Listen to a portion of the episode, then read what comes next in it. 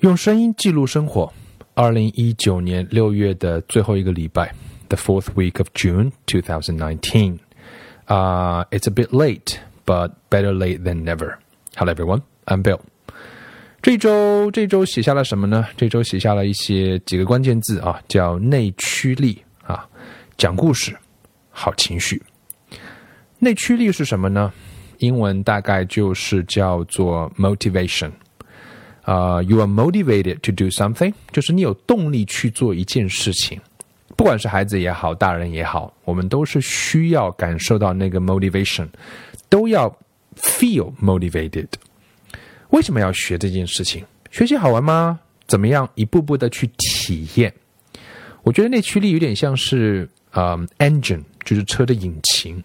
当然，这个引擎的搭建本身很复杂，嗯，因为每个孩子、每一个人的内在需求都不大一样，啊，错综复杂，需要科学，需要心理学，需要很多学科的知识的协同协调，呃，才有可能慢慢的能够去构建好、搭建好。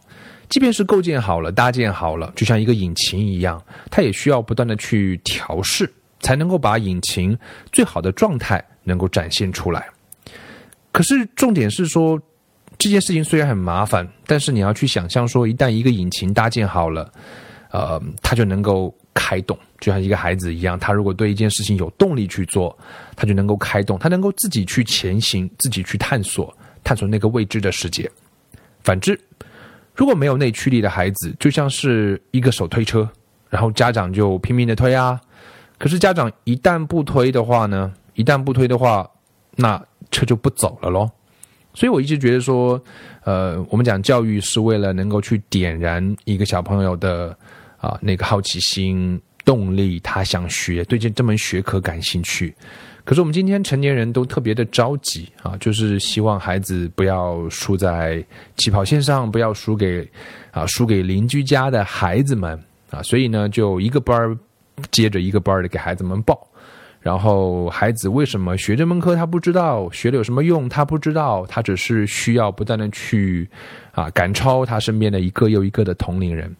其实我一直觉得说，当我们把一门学科的内驱力，孩子对这门学科有内驱力去学习的时候，啊，他一年是可以抵别人好几年的。啊，以我个人来讲，啊，我学英文算是晚的，我大概到了大学才开始知道英文是个什么东西。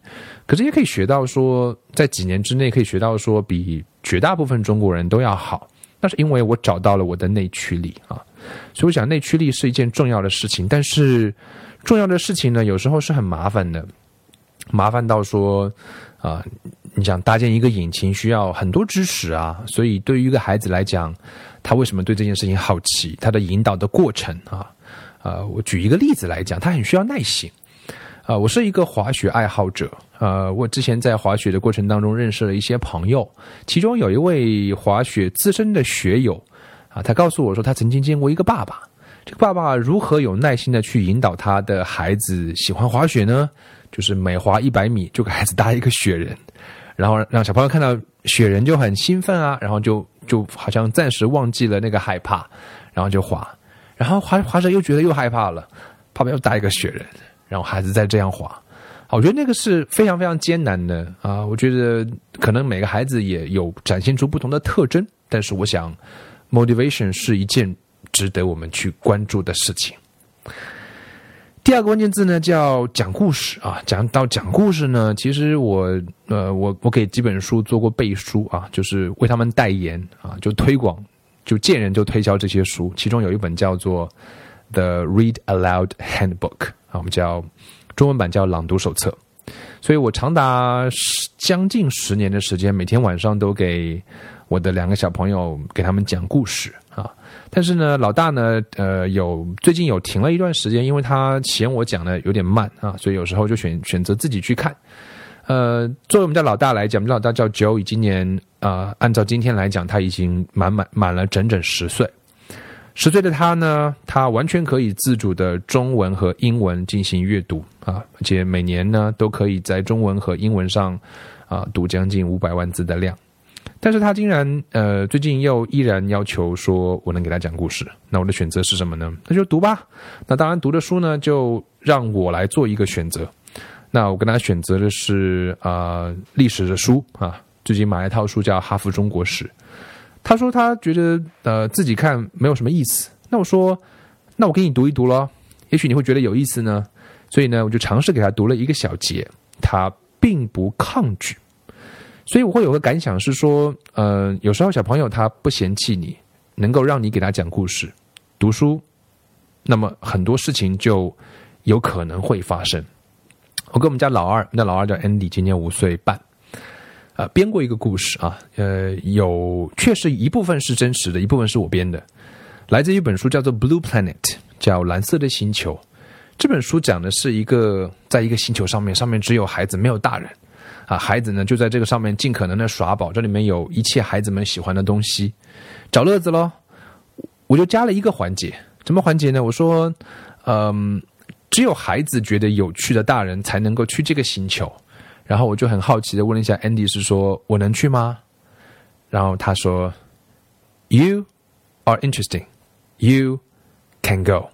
所以听完他这样讲之后呢，啊，我还非常高兴。本周想跟大家分享的最后一个点就是好情绪啊。讲到好情绪呢，呃，让我想起吃饭啊。为什么想起吃饭呢？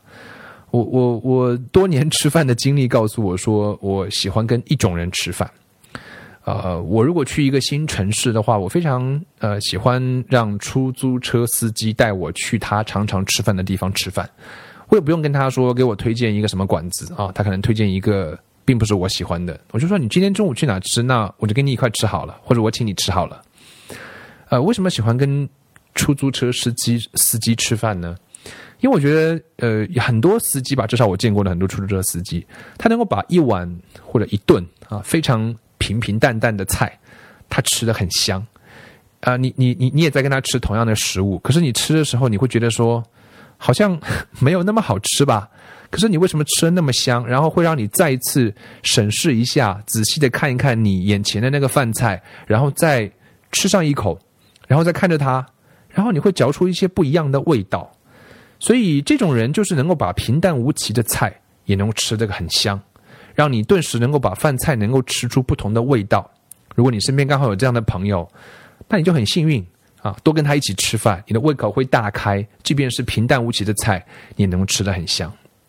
你知道这个世界上也会有一种孩子啊，他们呢在语言学习上的启蒙很好，他们呢性格也很好，看似有时候我跟他读不是那么有趣的那种 graded readers，就是不是那么有趣的分级读本，他每一本都会读的啊，这个读出乐趣来，然后就会要么就是笑翻了，要么就会演得很入戏。